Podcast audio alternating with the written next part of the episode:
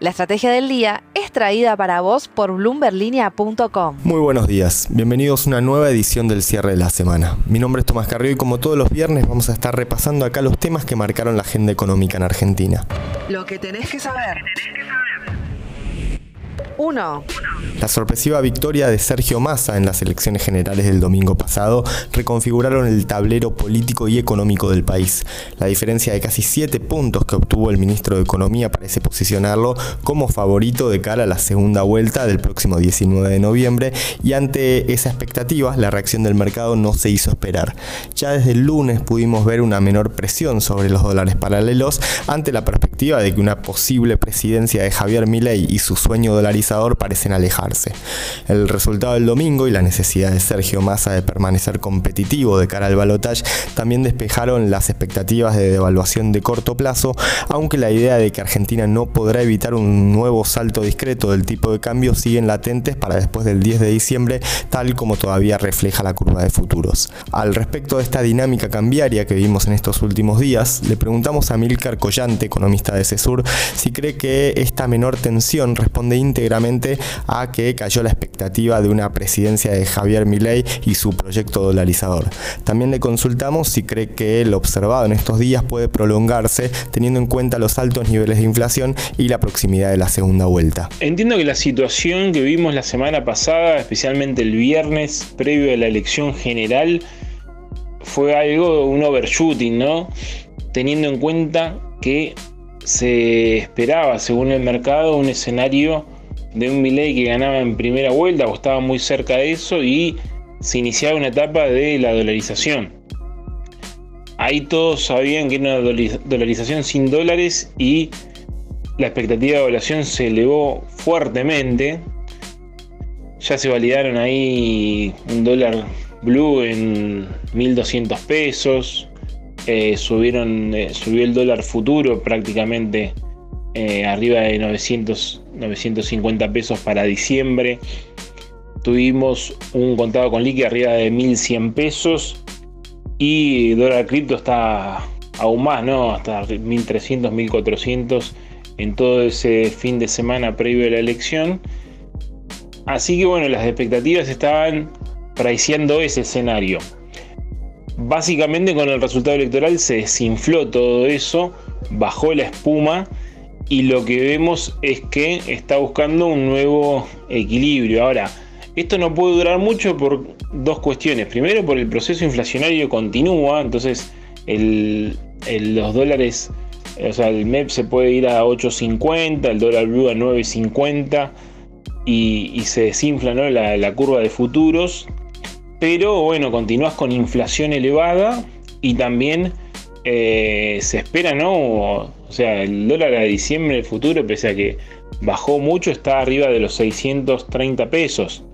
Eso quiere decir que todos ven una devaluación del oficial y eh, todavía no se sabe qué plan de estabilización va a haber. En el caso que gane el oficialismo hay muy pocos lineamientos del plan y después tenemos la alternativa que sería de la dolarización nuevamente. Así que esto dura poco, más aún si se ven encuestas que posicionan bien a la fórmula de Milei nuevamente. O sea, por el momento se ve todo lo contrario, pero igualmente todos descuentan un salto cambiario y ahí hay que ver cómo quedaría la brecha y las cotizaciones obviamente implícitas.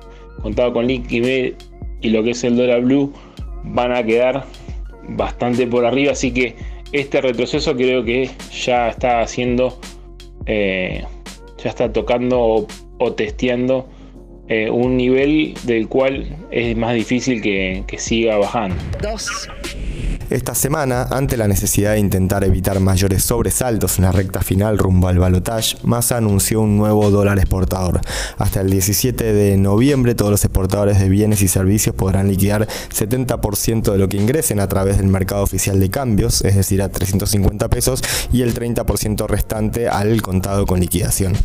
Pero el panorama hacia adelante no termina de despejarse, porque así como las presiones cambiarias podrían regresar en las semanas previas a la segunda vuelta, la la dinámica de precios sigue generando múltiples distorsiones en la economía. Si bien economistas privados anticipan que la inflación podría marcar una leve desaceleración en octubre hasta la zona del 9,5 o 10% mensual, también marcan que volverá a dispararse en los últimos dos meses del año.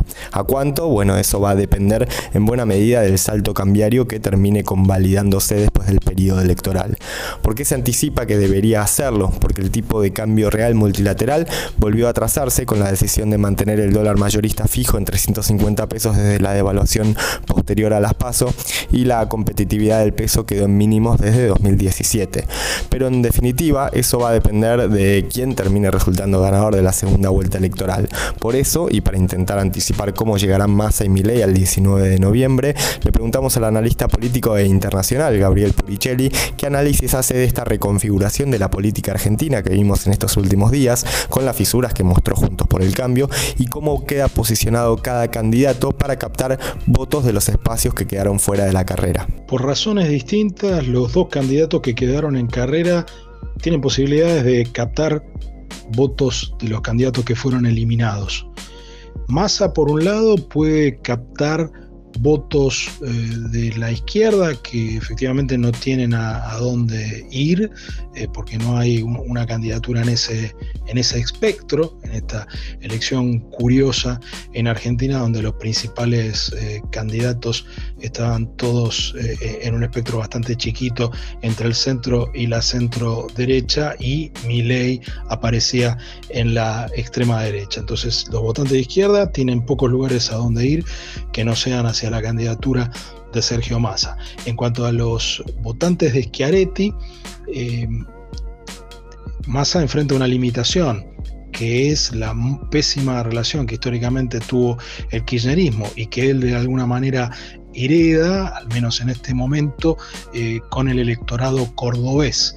Y por lo tanto, muy probablemente a Massa le sea sencillo ganarse el apoyo de la mayoría de los que votaron a Schiaretti fuera de Córdoba, pero le sea muy difícil obtener una mayoría de esos votos dentro de la provincia. A Milei lo beneficia el talante mayoritariamente opositor del electorado en este momento.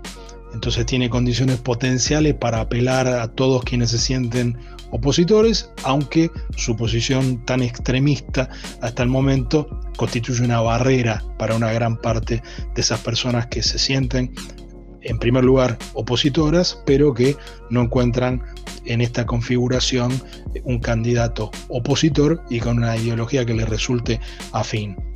Dicho todo esto, es obvio que la elección que se va configurando de cara al 19 de noviembre es una elección muy competitiva y cuyo resultado es Em, si vamos a eh, evaluarlo con total rigurosidad, imposible de predecir. Por último, le preguntamos a Gabriel Puricelli si cree que, así como después de lo que fueron los resultados de las PASO y de cara a las generales puede haberse activado un miedo a que ganase ley, puede darse ahora ese mismo comportamiento, pero traspolado a masa, dada la amplia diferencia que obtuvo en las generales, equilibrando un poco el panorama de cara al balotaje.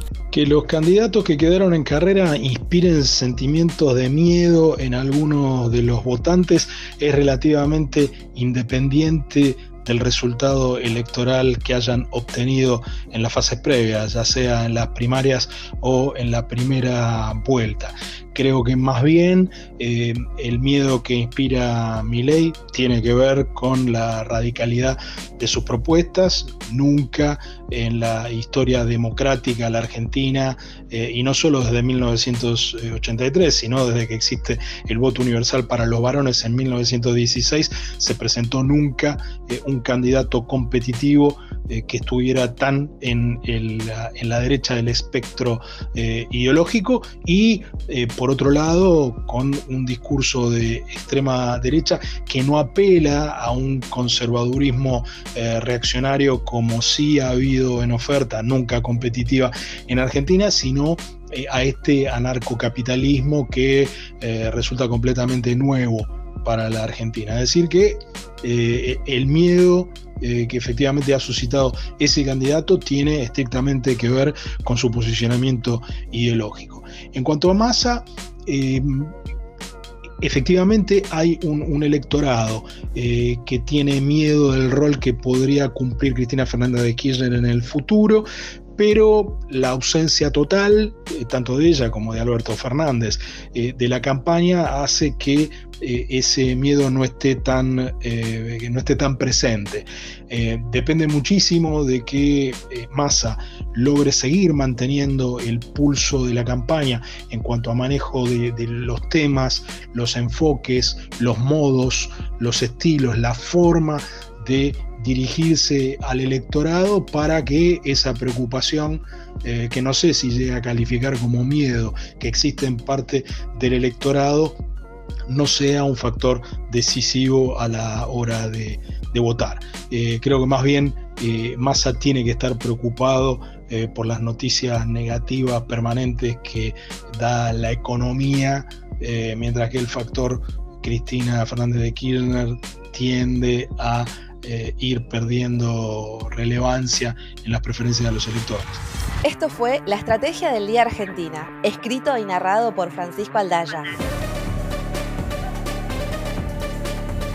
Producido por Arturo Luna y Daniel Hernández. Que tengas un día muy productivo.